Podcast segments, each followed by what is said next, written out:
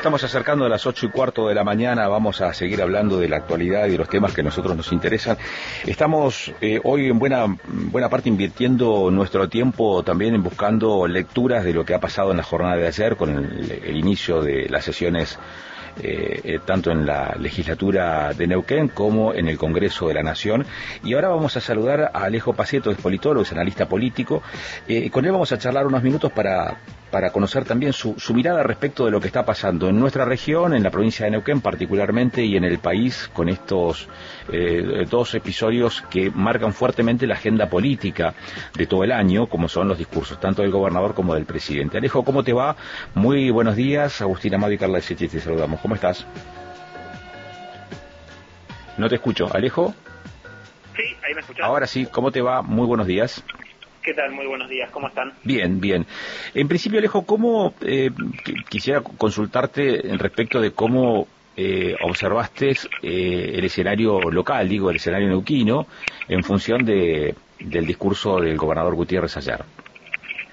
Sí, a ver, en realidad yo lo que diría, el escenario por ahí político local me parece que va un poco de manera quizás independiente a lo que fue el el discurso del gobernador, digo, porque el discurso del gobernador, o por lo menos lo, que lo que yo sentí ayer, que fue, eh, digamos, fiel a su estilo de contador, de hacer un repaso básicamente de números, eh, no rápido, pero sí fue, eh, digamos, tirar cifras, tirar números, eh, y no fue muy a lo concreto. eso, eh, esto que acabas de mencionar eh, tiene que ver tal vez con su formación de contador, de este, de, hombre de números, de, contable de administración, digo, este, tal vez lo que acabas de mencionar.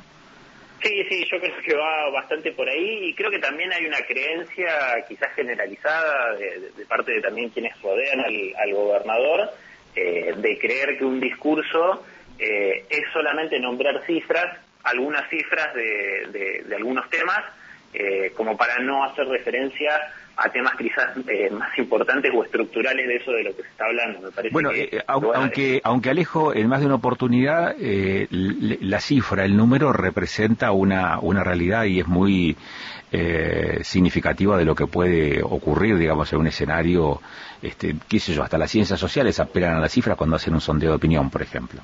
No, no, no, por supuesto. Yo lo que no estoy diciendo es que este, sea incorrecto hacer, digamos, enumerar cifras eh, y quizás tratar de demostrar logros por ese sentido. Sí me parece que a veces se hace quizás un exceso, ¿no? Del uso de las cifras eh, y no se termina teniendo contenido o no se termina haciendo referencia a cuestiones eh, que quizás son más centrales y que tienen que ver no solamente a mostrar números, eh, haciéndolo parecerlo. Te, te devuelvo, te devuelvo eh, la pared para utilizar una metáfora futbolera. Entonces, ¿cuáles serían esos aspectos eh, más medulares, en todo caso, que trascienden los números y que mm, señalás eh, ausentes en, el discurso?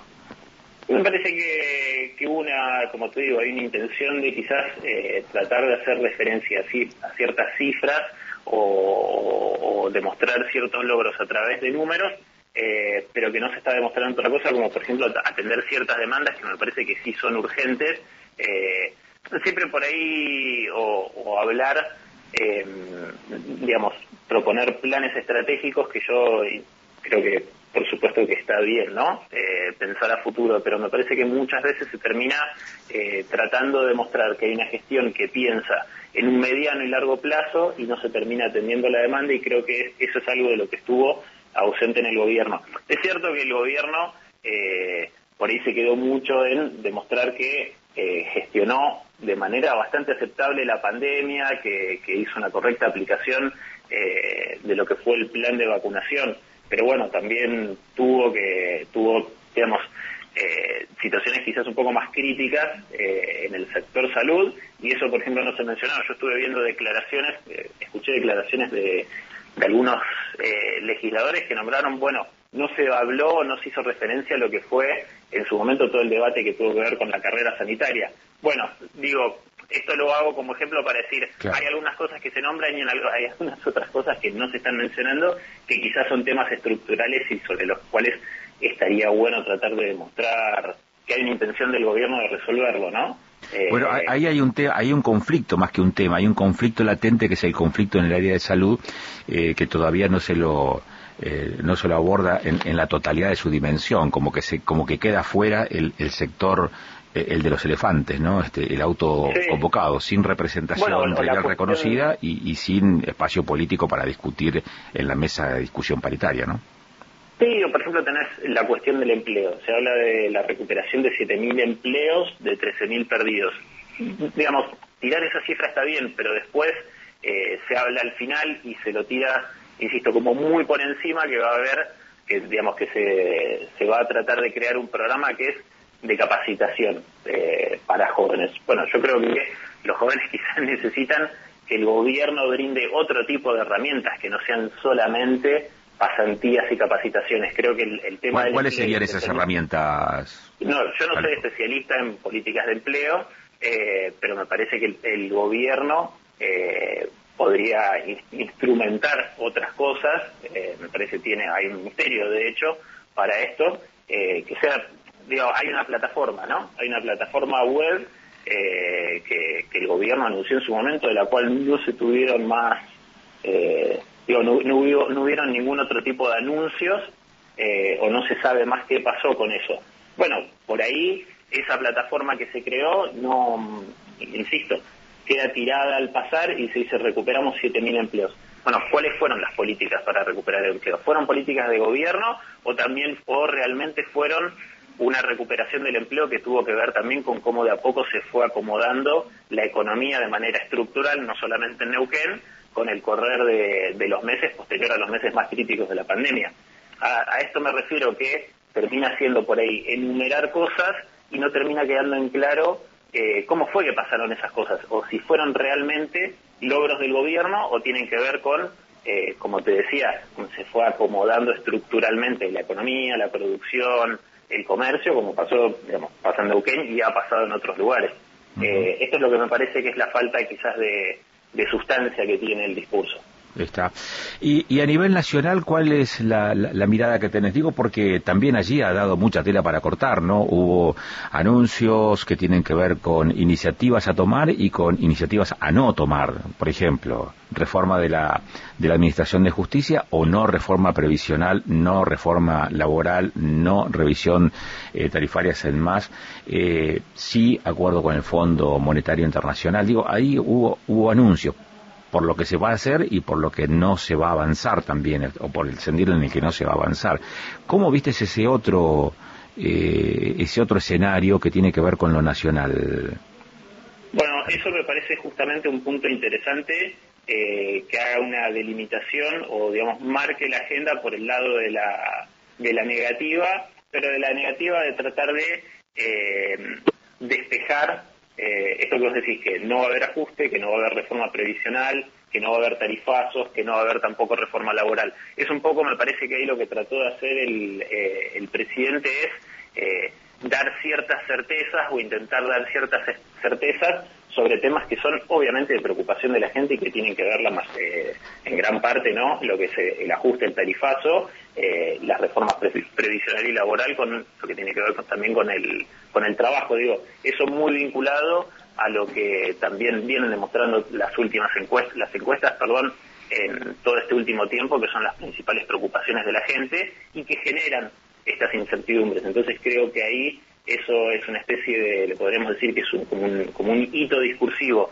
que tuvo en ese sentido el gobierno, tratar de dar eh, certeza sobre cuestiones que venían generando mucha incertidumbre y que también le jugaban muy en contra, le venían jugando muy en contra al gobierno y que bueno, también por ahí son un poco herencia del gobierno anterior. Me parece que en el caso del oficialismo nacional eh, sigue pecando, eh, ya haciendo dos años de gestión de gobierno, eh, de tratar de echar responsabilidades sobre el gobierno anterior. Sí, hay mucho de que tuvo que, o que tiene todavía que tratar de corregir el gobierno actual sobre lo que fue la gestión de, del macrismo, ¿no? Pero ya a dos años es un poco, bueno, atate los pantalones y hacete cargo de que estás en el medio de la gestión y que se te vienen todos estos todos estos meses y sobre todo eh, este año y pico porque yo diría que no son dos años de gestión y esto aplica eh, bueno, aplica mucho uno, uno, podría decir, uno podría decir, siguiendo los ritmos de la política de nuestro país, que queda este año de gestión y el otro de campaña. Sí, más o menos. Sí, sí, sí, sí. incluso te diría que quizás en el gobierno, digamos, en la provincia queda eh, solamente este año, eh, teniendo en cuenta que probablemente las elecciones vuelvan a ser para esta misma altura del año que viene, ¿no? En el caso, eh, claro, en el caso de la provincia de Neuquén seguramente van a ser elecciones anticipadas. De hecho, la historia así lo, lo confirma. En el primer semestre vamos a tener o deberíamos tener, digo por, por esto que hacía mención de los antecedentes, ¿no? Eh, la elección de, gobernador. Con lo cual también fija eh, un interregno largo, si se quiere, hasta el 10 de diciembre, teniendo en cuenta quién puede resultar electo de esa compulsa, porque la interna también se plantea este, en términos desafiantes para las fuerzas que van a intervenir dentro del partido gobernante, digo, dentro del MPN neuquino. ¿eh?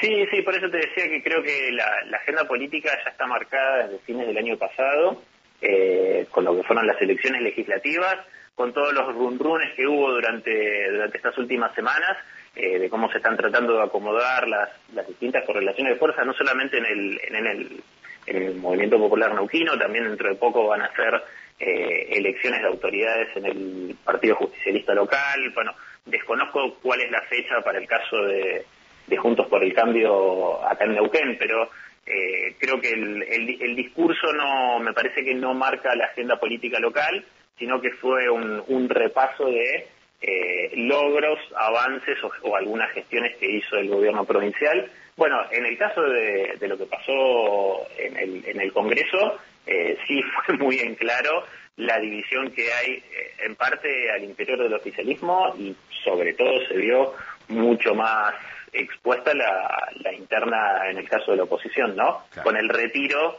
de gran parte de los legisladores del, recinto. Ok. Gracias, Alejo. Muy, gentil, ¿eh? Por favor, a ustedes. Bueno, eh, escuchamos a eh, Alejo Paceto es politólogo, es analista político, la apertura de sesiones allá en Buenos Aires a nivel nacional, pero también lo que fue la apertura de sesiones aquí en la provincia de Neuquén.